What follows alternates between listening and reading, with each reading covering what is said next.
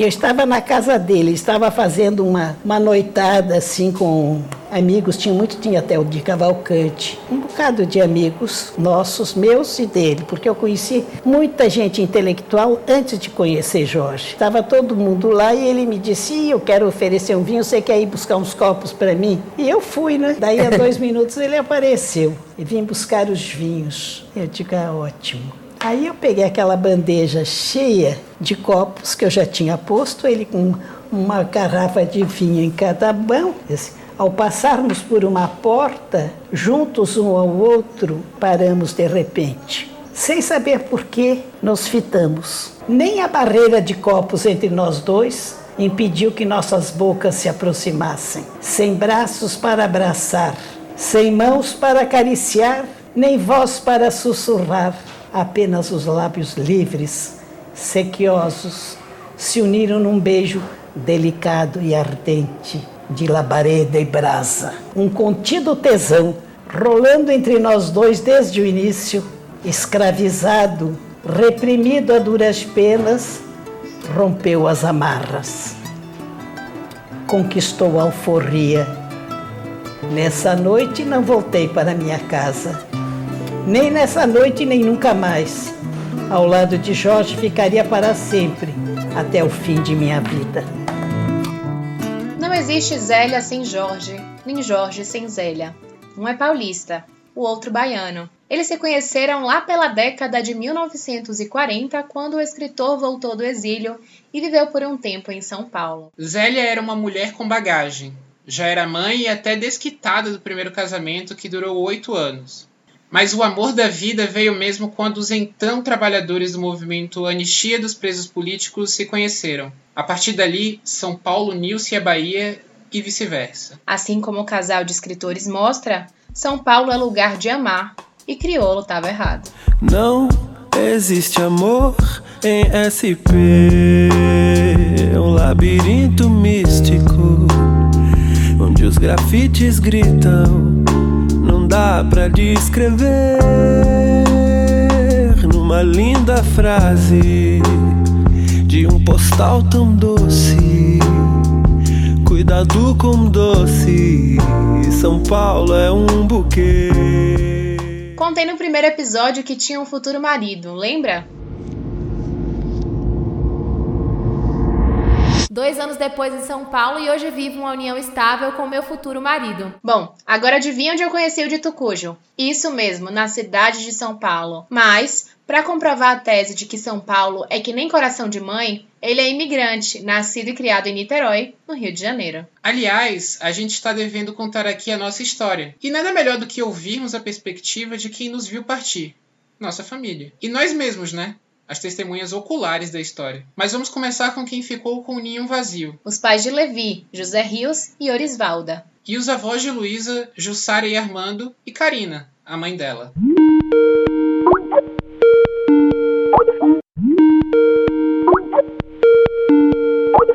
Bem, foi uma surpresa para a gente, né? Foi uma surpresa boa, no sentido da notícia. E outra surpresa que nos pegou, assim, sem esperar, que foi a de ele sair de casa. Filho único, entendeu? A gente não esperava que ele saísse de casa tão cedo. Eu fiquei triste e alegre, porque ao mesmo tempo que ela ia para São Paulo fazer um curso muito bom, é, mas ao mesmo tempo eu saberia que ela possivelmente não voltaria para cá. É o que aconteceu. Como foi a sensação da saída dele de casa? Deu aquele sentimento do ninho vazio que muita gente fala? Já era prático meu quando do trabalho, eu entrava de casa direto, diretamente no, no cantinho onde ele ficava, né? Aí era aquela comunicação, Léo, como é que vai, coisa e tal. Aí, de repente, a gente chega e vê a cama vazia. Aí dá aquele, aquela sensação de solidão, né? Na verdade. Acho que é no dia a dia mesmo, viu? Aquela coisa de ter um ninho vazio mesmo, como você disse, né? Um ninho vazio. Um quarto sobrando. Ficou a sensação de ninho vazio principalmente por, pelo temperamento de Luísa, que Luísa é uma casa cheia, é uma alegria. Ela chega falando e dando beijo e dando risada, isso aí ficou um vazio horrível. Eu chorava muito, mas agora já acostumei, né? Faz falta. Faz muita falta. Quando realmente ela levou as coisas, eu fiquei de cama um dia mais ou menos, olhando as fotografias, Eu sofri, foi um luto, vivi um luto, mas é, a gente está superando. Já são dois anos, né, que, que ela saiu. O que, que vocês acham que mudou nela nesse período? Ela está muito, muito madura, muito preparada para a vida. Por conta da irmã, que tem um problema, então ela teve, às vezes, que se virar sozinha, porque a gente focou muito na irmã dela no começo, uma doença que nunca tinha na família, então a gente ficou muito focado na irmã. E por conta disso, ela aprendeu a lidar e se virar sozinha. Hoje em dia, ela faz tudo sozinha, que eu até fico admirada. Hoje em dia, eu apanho e ela é, é me, me ajuda porque quando estava aqui dentro de casa, a gente entendia como uma criança, entendia como uma criança, né? E quando ele voltou, eu, eu, eu senti ele com mais maturidade, com mais determinação. E isso, na verdade, ele me mostrou que, assim, pai, agora eu sou adulto. Que antes dele sair, encarava como um bebê, como uma criança, né? Porque quando ele chega, chegou aqui, ele foi para a cozinha me ensinar a fazer prato, que eu não sabia como é que fazia um prato que ele fez aqui com o tal de um abacate, que para mim foi emocionante aquele prato que ele fez, muito gostoso. E agora eu queria saber de vocês se vocês acham que ele ainda vai voltar. Eu, sinceramente, devido a carreira profissional que ele procurou, eu, no meu aspecto, acho um pouco difícil, porque aqui em Salvador não existe o campo qual ele escolheu a faculdade, né? Você acha que Luísa vai voltar? Eu tenho esperança, mas Acho difícil. o mercado para ela aí é melhor. Né? E a gente vê o filho, né? onde, onde eles estiverem felizes, se estiverem felizes, a gente está tá feliz também. A gente já está conformado. Eu fui embora, meu amor chorou. Eu fui embora, meu amor chorou. Eu fui embora, meu amor chorou. Eu fui embora, meu amor chorou. Vou voltar. E já que criamos um projeto inteiro para ajudar a retratar um pouco mais da nossa trajetória em São Paulo pela perspectiva de baianos que caminham e caminharam nessa terra, chegou a hora de nós dois falarmos de nós mesmos. Mas nada de formalidades por aqui. A conversa é franca, bem no estilo mesa de bar. Se quiser, abra uma cerveja e sinta que lá vem história. A cor dessa cidade sou eu. O canto dessa cidade é meu. A cor dessa cidade sou eu. O canto dessa cidade é meu. O que você pensou que iria acontecer quando você recebeu a notícia de que foi aprovada no processo do Estadão, lá em 2018? Eu lembro exatamente do dia em que eu recebi a notícia. Eu estava na redação da Rádio Metrópole, onde eu trabalhava há dois anos e tinha acabado de ser contratada. E eu comecei a pular e a gritar no meio da redação e ninguém entendeu muito o que estava acontecendo. E eu fiquei muito feliz porque eu era muito insegura. Ainda que eu tinha, tivesse sido uma das poucas estagiárias contratadas no fim do contrato, isso não acontecia muito lá na rádio, eu me senti meio segura como se eu fosse boa no que eu tava fazendo. Então eu me senti meio que reconhecida da minha profissão, assim, no meu caminho. E eu lembro que eu fiquei muito feliz de, de ser aprovada, porque eu ia para a segunda fase, né? No caso, da entrevista do processo seletivo e era presencialmente. E eu nunca tinha ido para São Paulo. Minha família não tem o hábito de viajar e eu nunca tinha conhecido São Paulo. Então, em, sei lá, um mês eu tinha que planejar uma viagem para ir para São Paulo. E eu lembro que quando eu cheguei em São Paulo, eu achei tudo incrível, assim. Eu queria viver a experiência porque eu não sabia quando é que eu ia viajar de novo, né? Eu não sabia quando é que eu ia voltar a São Paulo. Eu lembro que eu tirei dois dias de folga e aproveitei o fim de semana, ia ser meu aniversário para fazer essa viagem.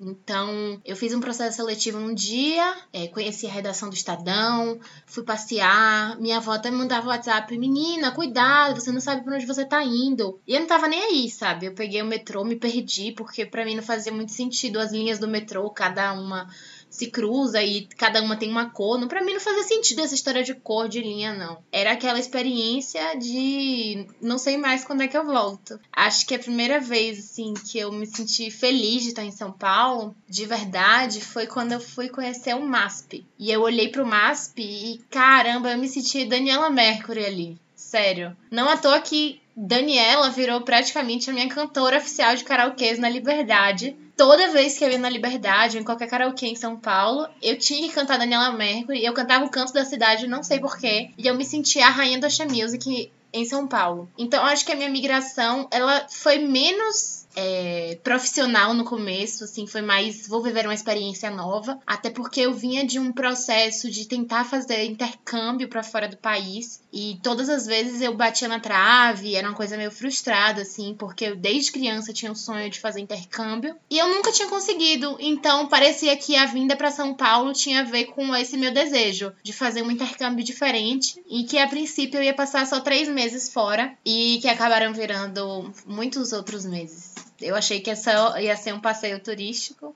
mas acabou virando a grande virada da minha vida. E eu não sabia disso até então. E você, Levi, quando você olha para trás, o que, que você passou pela sua cabeça em 2019, quando você foi aprovado no processo seletivo? Para mim foram três partes. Acho que a primeira foi ter decidido ir para São Paulo antes de fazer o trainee. Eu tinha muito bem definido que 2019 eu precisava dar alguma forma de, de, sair da Bahia. Eu ia fazer o primeiro treino da Folha em janeiro, se não me engano. Acabou que eu perdi o prazo. o último dia era um domingo e eu fui fazer plantão no jornal. Eu ia fazer de manhã, só que eu acabei deixando para fazer depois de cobrir a rodada que eu ia fazer do, do futebol até as nove da noite. E eu perdi, eu, eu, eu cheguei em casa e fui dormir. E aí eu lembro que eu acordei, era sete e meia da manhã, e eu pensei, meu Deus, eu perdi o treino da Folha. Mas bom, eu decidi que eu precisava conhecer São Paulo e que ainda teria uma segunda chance com o Estadão. Eu nunca tinha pisado fora da Bahia, ou seja, eu saí com 22 anos só. E era uma sensação de eu precisava saber com quem eu estava lidando quando eu chegasse. Eu tive duas semanas, aproveitei um período de folga que eu tive no estágio e vim. Acabou, inclusive, de que nesse período teve dois jogos do Bahia, os dois contra o São Paulo no Morumbi, e eu pude ir. E foi muito legal ter a experiência de estar conectado com o lugar que você nasceu estando longe. Assim. Então aquele momento foi muito interessante porque eu estava ainda numa coisa de um vislumbre de uma cidade muito grande, mas ao mesmo tempo sentia que aquilo poderia ser um pedaço também de mim, porque eu via pessoas que compartilhavam várias coisas da minha identidade naquele momento e sabia que eram vários. Naquele jogo éramos mais de mil pessoas no Morumbi, eram 40 mil pessoas no estádio. Eu fiz o treininho em agosto, recebi a notícia num bar à noite. Eu recebi a mensagem de uma amiga que dizia parabéns apenas. E logo me veio a ideia de que poderia ter sido Estadão. E aí não deu outra. Eu olhei e o resultado estava meu nome. Assim. Foi, foi um momento e tanto. O Estadão ele tem o processo seletivo em duas fases. E eu recebi a notícia da segunda fase no mesmo dia, num bar. Da mesma pessoa, inclusive que falou parabéns e quando eu olhei tava lá meu nome. Então foi tudo muito imprevisto. Eu recebi a, a notícia com as calças curtas, digamos assim, mas foi foi um momento realmente de vislumbre para mim. Mas ao mesmo tempo eu também sentia que poderia fazer aquilo da minha casa, sabe? Era tudo muito grande. Eu lembro de como você chegou antes, ouvir você falar de tantas coisas que pareciam imensas para mim e que hoje de certa forma fazem parte do que eu sou, sabe? Mas eu fico fico pensando muito como foi a sensação para você? Até porque você saiu antes de mim. Como foi a sensação de sair de casa? É até difícil para mim estar tá relembrando tudo isso, ainda que tenha sido uma ideia nossa colocar em áudio, né, materializar essa experiência de ir para fora, que a gente revive tanta coisa que já passou e eu tava aqui em São Paulo ainda quando eu descobri que 15 dias depois eu teria que me mudar. Eu fiquei hospedada na casa de uma amiga de muitos anos da minha avó, do meu avô, e eu tinha feito amizade no processo seletivo, isso foi muito engraçado. E eu desci o elevador para fazer um passeio. E na hora em que eu tava entrando no elevador, eu abri meu WhatsApp e eu tinha uma mensagem de Renato, que hoje é um grande amigo que eu fiz em São Paulo, ele é do Rio Grande do Norte, e ele falava assim: "Boy, a gente passou". E o elevador tava descendo então não tinha sinal. Então foram assim, os 20 segundos de elevador mais demorados da minha vida, porque eu descobri que em 15 dias eu ia mudar e minha vida ia mudar completamente a partir dali. Eu parecia que eu tinha entrado assim numa cápsula do tempo de Dark e eu não sabia qual seria o meu futuro. Então, mais uma vez, eu sinto que São Paulo foi o grande intercâmbio que deu para mim, sabe? E eu achava que o intercâmbio seria morar em outro país, conhecer uma outra língua, uma outra cultura. Enquanto que o meu grande intercâmbio possível foi essa mudança de perspectiva, de rumo profissional. Jades até fala num episódio atrás que ela descobriu que São Paulo tinha muitas outras possibilidades, não oportunidades. E eu acho que São Paulo fez isso comigo. É como se eu tivesse tirado o cabresto dos meus olhos e tivesse uma visão mais panorâmica do futuro, sabe? E eu não imaginava que pessoalmente seria ainda mais rico do que profissionalmente. Acho que o grande ganho nisso tudo foi me descobrir mais. Acho que eu pude conhecer mais de quem eu sou nessa solidão. E sair de casa representa tudo isso para mim. Foi conviver com os meus fantasmas mais de perto, foi não ficar com os dengos dos meus avós todos os dias e com as broncas da minha mãe e não ter alguns privilégios que eu tinha em Salvador. Tem muita gente que fala assim: nossa, a Luísa é uma guerreira, porque ela deu a cara a tapa, foi conquistar os sonhos dela. Eu não acho que eu sou guerreira, não, sabe? Eu acho que eu venho de um lugar de privilégio diante de muitas pessoas que não têm as condições financeiras, mas eu aproveitei esse espaço que eu tinha para poder crescer. Eu acho que eu só não sou encostada mesmo. Acho que eu só peguei o que eu tinha e fui, sabe? Acho que às vezes as pessoas têm medo, eu não sou muito medrosa. Acho que talvez por minha família morar em Recife, eu desde criança ter que ir passar um tempo longe de casa e voltava e tinha que lidar com a saudade sempre, eu sou meio do mundo nesse sentido. Então, sair de casa para mim não foi doloroso não. Acho que sair de casa foi prazeroso, tem sido cada vez mais um processo de autodescoberta e desafiador ao mesmo tempo, né? Porque aqui em São Paulo é Deus por mim lá de cima e eu aqui de baixo. É vida real de verdade. E com Levi eu acho que foi mais difícil, assim, de lidar com os desafios, que é filho único, né, Levi? Quando eu saí, eu pensava que ia ser muito difícil para os meus pais, mas também sabia que ia ser muito difícil para mim. Minha mãe resolveu vir junto comigo. Ela ficou um mês e meio nesse primeiro processo, quando eu já descobri que ia ter que ficar três meses aqui. Mas eu tava muito com a cabeça de que seriam três meses talvez eu voltasse, talvez não, mas, mas que existiria uma chance muito alta de, de voltar para Salvador mesmo, que aquilo seria um período mesmo para me capacitar e beleza, depois voltaria. Só que aí a gente foi sair para fazer compras. Minha mãe tem uma mentalidade muito exagerada, assim. E aí a gente compra máquina de lavar. E aí compra um rack. E aí compra 15 pratos. E aí compra 30 talheres. E aí compra um fogão e compra uma geladeira e compra, sabe, tanta coisa, um tapete. E quando você vai botando na conta, você vai vendo, meu Deus do céu, quanto dinheiro foi gasto aqui. E na minha cabeça ali eu já tava, então, não posso me desfazer disso. Não só isso, né?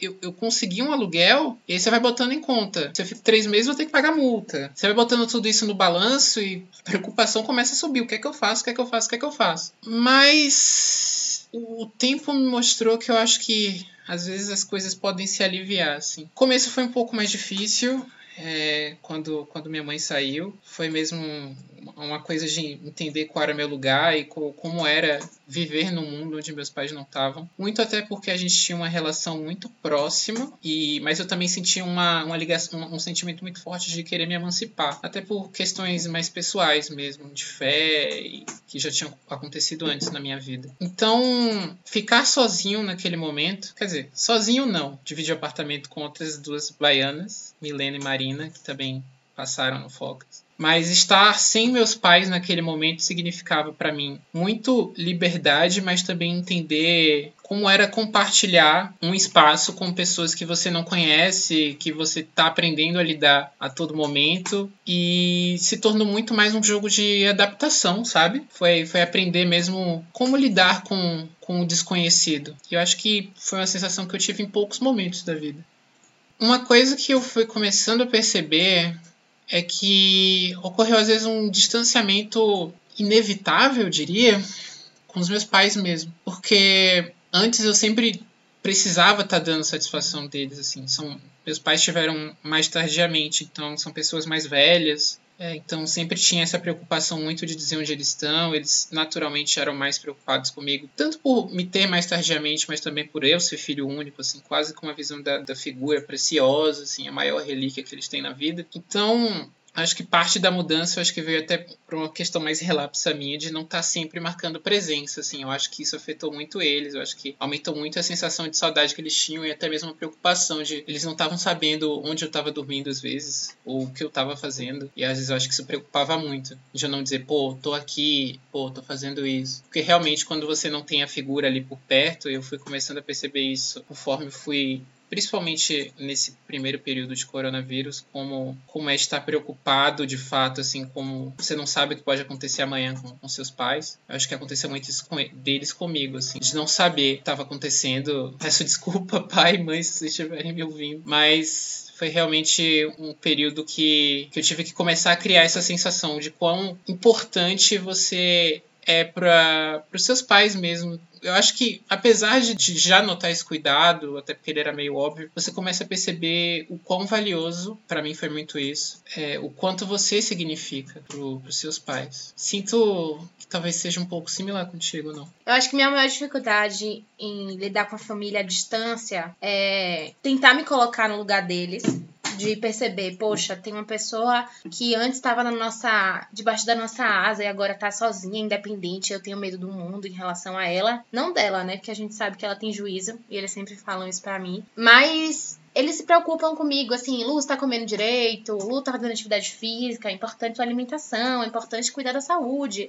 Até porque em Salvador eu corria, corri meia maratona antes de, de vir para São Paulo. Acho que isso é um grande marco, assim, no meu processo de ruptura Salvador-São Paulo, que foi que eu corri uma meia maratona e dois dias depois eu vim me mudar. Então a minha família é muito preocupada comigo e como eu morava com meus avós, eu acabei assumindo o papel de filha caçula. Então eles têm uma preocupação muito grande comigo.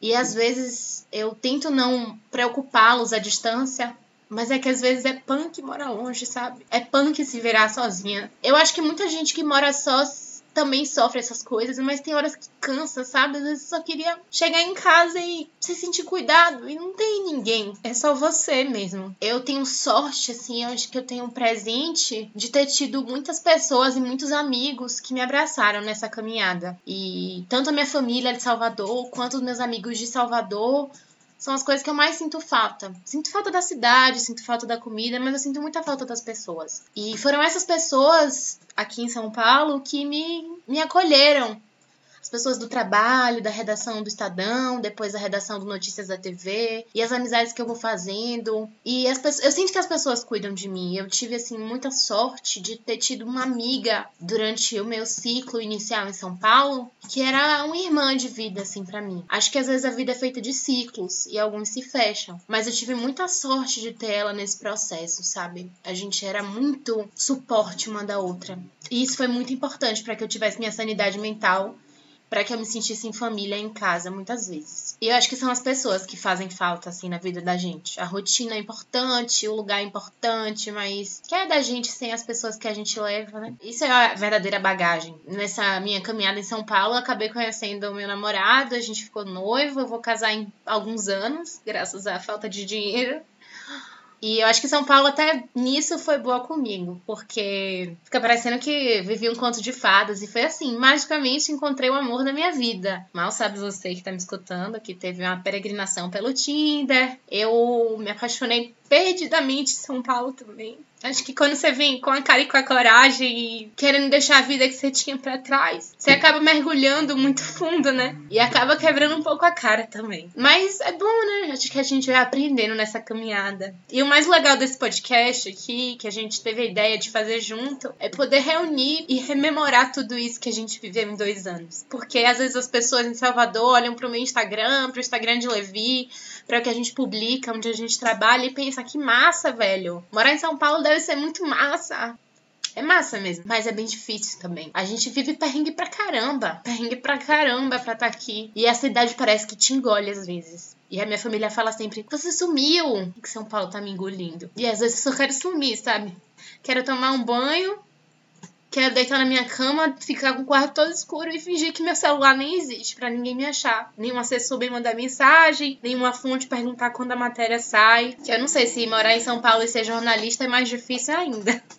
Mas acho que vale a pena. Acho que a Luísa de hoje ela é muito melhor do que a Luísa de 2018, quando deixou Salvador, deixou a carteira assinada, respirou fundo e falou: vou lá, que se eu voltar, pelo menos eu volto com um pontinho a mais no meu currículo mas eu não voltei, né? E já tô aqui há dois anos em São Paulo e sinto tanta falta da minha família que eles nem sabem. Acho que porque eu tenho pais separados, nasci no Recife, fui criada em Salvador, eu aprendi a não lidar com a saudade. As pessoas falam, tô morrendo de saudade de você. Eu respondo, eu também tô. Mas é mentira.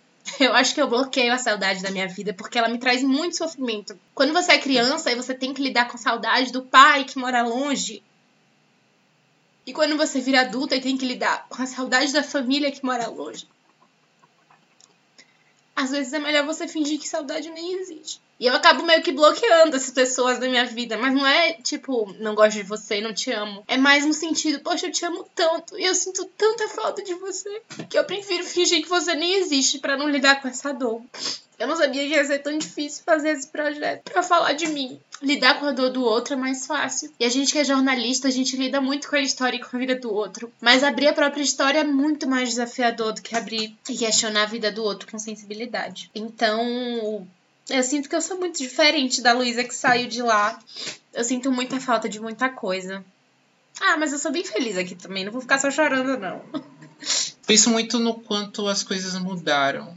Já tem mais de um ano aqui. Você tem dois. Fiquei muito na cabeça que você falou sobre ser engolida por São Paulo. E, e é doido isso, porque, veja, eu acho que as outras coisas são muito do de um viver só, que eu não tive. Eu tive que me adaptar a outras pessoas, tive que. Você acaba tendo que exercer uma, um trabalho maior de, de empatia, de saber se adaptar ao outro, de saber como o outro convive. Já dividi apartamento com quatro pessoas diferentes. Você acaba aprendendo em como lidar com cada uma dessas pessoas, o que elas têm de particular, o que elas têm de singular. E às vezes o que você também tem que abrir mão de você para essa convivência. Acho que teve períodos muito difíceis, porque conforme você está trabalhando, você percebe ser uma pequena migalha dentro de milhões que estão naquela cidade. Você tenta criar um. Quem sou eu nisso, sabe? Eu passei muito por esse período. E eu acho que eu passei muito nesse período num momento muito ingrato, que era no momento que eu precisava aparecer para o mundo. Porque esse processo de treininho envolve também muito mostrar quem você é. E talvez eu tenha desabrochado um pouco tarde. Eu lembro que uma coisa que, que me marcou muito foi quando Hoje, meu colega de apartamento, Rodrigo, estava enfrentando uma crise e às vezes você tem que dar o conselho de coisas que você também nem faz. Mas eu lembrei muito de um poema do Vladimir Mayakovsky, que desde então eu guardo muito comigo, que diz: Por enquanto a escória de sobra, o tempo é escasso, mãos à obra. Primeiro é preciso transformar a vida para cantá-la em seguida. Para o júbilo, o planeta está imaturo. É preciso arrancar alegria ao futuro. Nesta vida, morrer não é difícil. O difícil é a vida e seu ofício. Eu acho que foi realmente um momento de, de entender o que significa você construir um trabalho e construir realmente uma rotina dentro daquilo. Se eu fosse te dizer o que eu mais mudei, o que eu mais mudei em um ano, eu acho que é que realmente a gente tem que sobreviver cada dia que passa. A gente deixa de cozinhar por hobby e vira uma coisa de sobrevivência, ou senão você vai morrer. A gente acaba tendo que viver cada dia pelo aluguel, que às vezes é difícil. A gente tem que enfrentar corte de gasto, a gente tem que enfrentar os reveses da vida com as incertezas. Quantas vezes já não deve ter passado pela cabeça de da gente e de tantas outras pessoas que compartilharam essa vida de será que eu vou ter que voltar? Será que eu consigo seguir nesse caminho? Quem sou eu perante esses milhares de outros baianos e outros paulistas que estão aqui, não? Quem é você, Luísa? Que pergunta filosófica, Levi. Uma hora dessas da minha emoção. Eu acho que eu sou a menina do sexto lugar do ranking do Focus. O trainee do Estadão, ele tem um ranking e cada um dos trainees vai pontuando à medida dos exercícios e você e acaba tendo, né, quem ficou em primeiro, segundo, décimo lugar. E eu e mais duas colegas ficamos em sexto lugar. E aí como é que rolou o desempate? A primeira foi chamada, não era eu. A segunda foi chamada, não era eu. E eu nunca fui chamada para Estadão. Mas aquele sexto lugar parece assim, putz, eu bati na trave e eu fui tudo que eu podia quando eu tava naquele, naquele trainee. Eu acho que eu fui assim uma ótima repórter, eu entregava todos os exercícios, eu era curiosa. E eu lembro que quando eu cheguei na sala da coordenadora do curso, de Carla Miranda, ela olhou para mim fez: Lu, você não passou. Aí eu comecei a chorar. Porque eu choro por tudo. Ela falou, mas você ficou muito perto. No último ano, no caso, no trainee de 2017, a minha nota é uma dos cinco primeiros de 2017. Mas em 2018, a turma era tão, tão boa que as notas ficaram grudadas por décimos. Uma pessoa ficava na frente da outra. E eu, tanto que eu acabei ficando empatada com outras duas pessoas. E essa pessoa do sexto lugar do ranking descobriu que ela é muita coisa. Eu descobri que eu sou muita coisa. Mas foi só aqui em São Paulo. Então, se eu pudesse dizer o que mais valioso São Paulo me deu, foi me dar de presente eu mesma.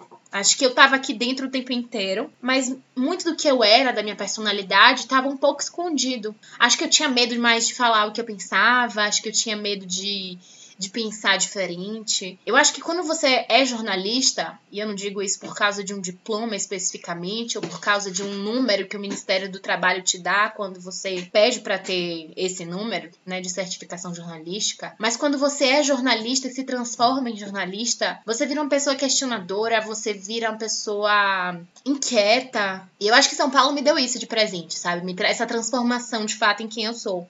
E eu acho que isso é muito valioso. Acho que eu sou essa pessoa inquieta, que pensa diferente de muita gente, tudo bem, sabe? Acho que a gente pode concordar em discordar em muitas coisas. Eu acho que às vezes voltar para casa é meio, ai meu Deus, vou voltar para quem eu era. E eu não sou mais essa pessoa, às vezes eu não me sinto acolhida naquele espaço. Mas não é porque a minha família é ruim ou porque minha família pensa errado. É só porque eu sou diferente daquilo ali, mas na verdade eu era aquilo ali o tempo inteiro. E eu não sabia. Acho que nem os anos de terapia que eu já fiz me ajudaram a responder essa pergunta objetivamente, de quem eu sou. Mas eu acho que acima de tudo eu sou nordestina duplamente. Adoro falar que eu sou nordestina, não baiana, não recifense, eu sou nordestina. Acho que eu sou uma pessoa extremamente família e que sente muita falta da família em São Paulo. Ah, eu acho que eu sou tanta coisa. E eu acho que eu sou do mundo mais do que qualquer coisa também. Porque quando eu penso, hum, será que eu sou de Recife? Será que eu sou de Salvador? Caramba, São Paulo me acolheu de braços tão abertos. Me engole às vezes.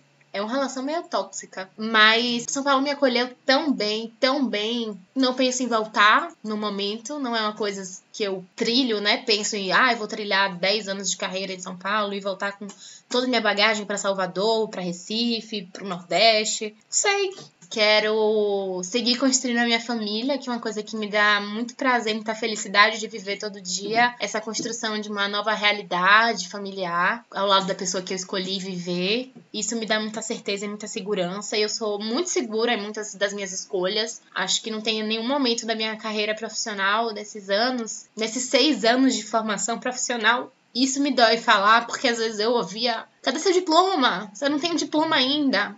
E hoje, agora, né, que finaliza esse ciclo, eu penso que o diploma não era tudo. Para mim, a trajetória valeu muito mais do que um título, do que um papel. Acho que eu sou isso aí, Levi. Não sei se eu consegui te responder, mas quem é você no jogo do bicho? Quem sou eu no jogo do bicho em São Paulo? Sabe de uma coisa que me fez perceber? Acima de tudo, eu acho que a coisa que me fez afirmar minha baianidade, uma coisa que talvez eu nem tivesse percebido. Não sou tão baiana assim, pra ser sincero. Eu não gosto de dendê, não gosto de peixe. Então, praticamente, eu não como nada de comida baiana. Mas uma coisa que me fez sentir baiano foram todas as vezes que eu saía com a camisa do Bahia. Pode ser engraçado, mas é. Era sair com a camisa que aqui você raramente vai ver e que as pessoas logo te identificam. Te torna uma marca do que você é, do que você representa, de sua ligação. Então, sempre que dava, eu, botava minha camisa do Bahia pra dentro e, e ia pra rua. E eu acho que isso foi o mais legal mesmo, assim, desse quem sou eu em São Paulo. É perceber que, de fato, eu sou baiano. É um rótulo que, que não me escapa. Mas eu acho que até gastronomicamente, até porque eu não gosto de dendê, eu sou mais mais nordestino, mais do sertão. Veja, meus pais não são da capital, meus pais são do interior da Bahia. E eu acho que eu guardei isso comigo nessas duas décadas de vida. São Paulo me deu, eu acho que para personalidade, muita coisa. Eu acho que São Paulo também me deu um amor. Apesar de haver nuances mais sigilosas envolvendo o caso e me deu muito uma esperança de querer compartilhar algo com, a, com alguém. Eu acho que o fato dessa pessoa ser de fora me fez também muito de querer compartilhar de uma realidade que às vezes parece tão corriqueira e tão consenso que às vezes percebe, você acaba percebendo que são construções de, da sua identidade. Desde da música que você ouvia quando moleque, do pagodão que ninguém conhece aqui, sabe? Das referências, dos jornais, dos apresentadores dos programas de TV, das revistas, das gírias, das rinas de baixo calão. Seguidas do Laele.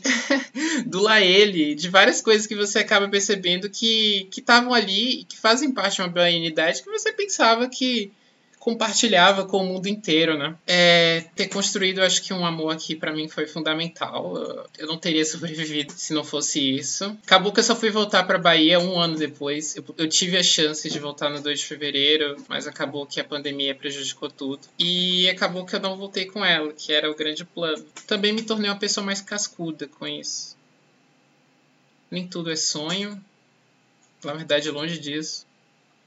Mas também nem tudo é pesadelo. Acho que a vida é, é, muito sempre botar na balança prós e contras, medos e virtudes e tentar tirar disso alguma coisa que te faça crescer todo dia. Eu acho que eu tenho coisa que eu lamento, mas eu tenho muita coisa que me orgulho. Lamento muito não ter sido me mostrado mais para o mundo.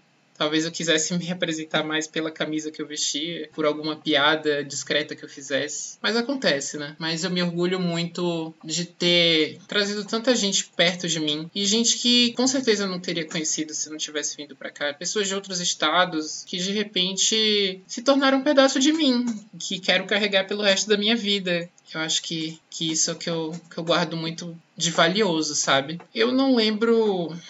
Eu até falei aqui agora sobre ter voltado para Salvador, mas eu, quando foi que você voltou para Salvador, Luiz? Eu fiz a seleção do Focas em agosto, me mudei em setembro e voltei para Salvador em dezembro. Não demorou muito não. Recebi o convite para voltar para rádio, só que eu falei não vou voltar, porque eu não quero ficar em Salvador. E se eu voltar para rádio, eu vou criar raiz aqui de volta. Eu não quero voltar para Salvador de jeito nenhum. Quando acabou o treininho, eu estava decidida que eu queria morar em São Paulo. Tanto que eu deixei uma mala de coisas minhas em São Paulo, falando, vou ter que voltar para buscar minha mala. E aí eu passei dois meses, assim, um mês e meio de férias, tirei umas férias não remuneradas, uma coisa assim meio sustentada pelos pais. Aí fui ficar com minha família no litoral de Pernambuco. E enquanto isso, tô me a mandar currículo para Deus e o mundo. Até que eu consegui um freela num site de TV Trabalhei no carnaval como freelancer para ele. Comprei a passagem falando, gente, fui chamada para trabalhar em São Paulo. Mentira. E agora minha família tá descobrindo isso. Eu tava fazendo um teste com ele ainda, mas eu já comprei a passagem. Eu falei, porque eu vou morar em São Paulo. E eu vou morar em São Paulo de qualquer jeito, eu vou morar em São Paulo. No fim das contas, depois do carnaval, ele falou, Luiz, a gente pode começar na segunda-feira e tal. E aí eu marquei, é, eu já tinha tava com a passagem comprada após o carnaval, e aí eu vim de vez. E aí demorei, demorei. E agora, assim, toda vez que eu vou pra Salvador, demoro mais de seis meses pra ir. Não é um retorno, assim, vou passar um fim de semana. Até porque a passagem não é muito barata, né? Então. Aí eu fui morar numa edícula, que é o fundo de uma casa. E antes disso, eu tinha morado numa casa de uma senhora, que eu acho que é até uma história engraçada de contar, porque eu escrevia vários casos no Facebook e as pessoas falavam: Menina, como é que você tá morando aí? Ela tinha mania de limpeza, eu achei essa senhora na internet, sem nenhuma referência marquei de lá conhecer Dona Marta, em Higienópolis. E ela, assim, não deixava abrir a janela, porque ela dizia que ia entrar pó, não podia deixar absolutamente nada fora do guarda-roupa, porque ia sujar. Ela tinha várias regras, ela escrevia bilhetes para mim, que eu chegava em casa às vezes 7, 8 horas da noite e ela já tava indo deitar, ou então já tava dormindo. Então ela deixava um bilhete escrito no fundo da caixa de um remédio, com regras que eu tinha descumprido, do tipo, você deixou sua escova de dente fora do negocinho do banheiro. Você tem que. Não pode deixar em cima da pia. Sendo que eu morava numa suíte, num quarto só meu, tá, gente? Não era. Não sei viver em comunidade. E, e enfim, minhas voltas para Salvador foram sempre muito pontuais, assim. Eu nunca consegui passar um tempo grande em Salvador. Até porque minha casa hoje é em São Paulo. Duas casas, né? Eu pelo menos tenho duas casas, eu sinto. Tenho a casa dos meus pais e tenho a minha. Apesar de que ainda só consigo me manter muito por causa do dinheiro dos meus pais. Porque a gente vive uma realidade de incerteza aqui ainda, né? Eu acho que a gente não consolidou muita coisa. E eu acho que essa incerteza é, beira muito a realidade de tantas outras pessoas que a gente pôde conhecer e conversar nesse caminho. Que eu acho que a gente pôde apresentar durante essa história. Falando em histórias e realidades que a gente cruzou tem alguém que você se identifica, ou trechos da história de alguém que você acha que tem tudo a ver com a sua trajetória? Você me pegou nessa pergunta. eu. Eu acho que eu vou escolher o, o Jajado Vivendo do Ócio. Longe de ter o sucesso que ele conseguiu, mas é porque desde que ele veio, ele ficou no mesmo lugar E eu não me vejo saindo tão cedo do lugar onde eu moro, na zona norte de São Paulo, porque o valor é camarada, primeiro, porque eu consegui companheiros que eu quero compartilhar pelo menos a vida por algum tempo e porque isso também facilita economicamente.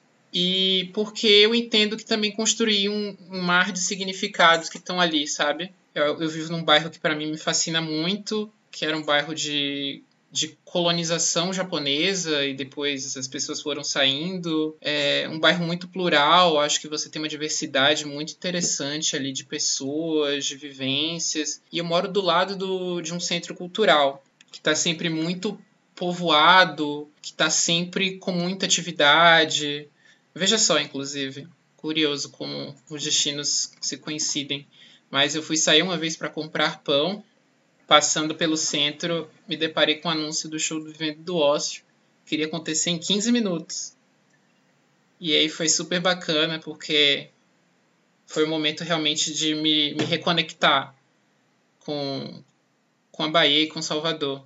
E foi muito legal ter aquele momento. Eu acho que, que, que minha história tá, tá muito com a dele, assim. Eu acho que preservando muito o que Salvador é e do que a Bahia representa para gente, mas também entendendo que, que São Paulo é um lugar que a gente pode se apropriar, fazer de nosso, contar nossas histórias que se pareçam. Eu vejo muito que o, o bairro que eu moro, em São Paulo, lembra muito Cabula, que foi o bairro que eu cresci nos meus 20 anos. Apesar de que o Cabula não tem lá muitas atrações para se aproveitar. Mas e você, Luísa? Eu não quero parecer prepotente, não, mas eu me sinto a Daniela Mercury da história, sabe? Eu sinto que eu sacudi o MASP da vida da minha família, eu movimentei a vida de muita gente. Foi para mim muito emocionante olhar para o MASP pela primeira vez e imaginar o show de Daniela, que não era ninguém na fila do pão e de repente estava sacudindo o museu, um dos mais importantes do mundo. E eu sinto que eu dei uma sacudida na vida das pessoas. Não importa se foi na mesma proporção que Daniela, obviamente que não. Mas eu sinto que eu deixei um pouquinho de mim em muita gente sabe?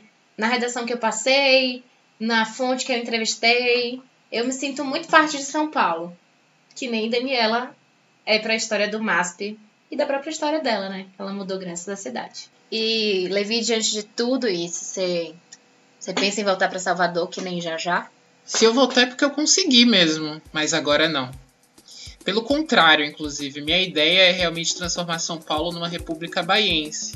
Recolonizar. Veja só, é, 20 anos atrás foram 500 mil que passaram no período de 10 anos. Quantos mais estão para vir para cá? Acho que só o próximo censo para responder a gente. Um amor assim delicado, você pega e despreza este podcast tem roteiro e apresentação de Levi Teles e Luísa Leão, sob orientação da professora Malu Fontes. O podcast Pauliceia Baiana faz parte do trabalho de conclusão de curso da Faculdade de Jornalismo da Universidade Federal da Bahia em 2020. Grandeza,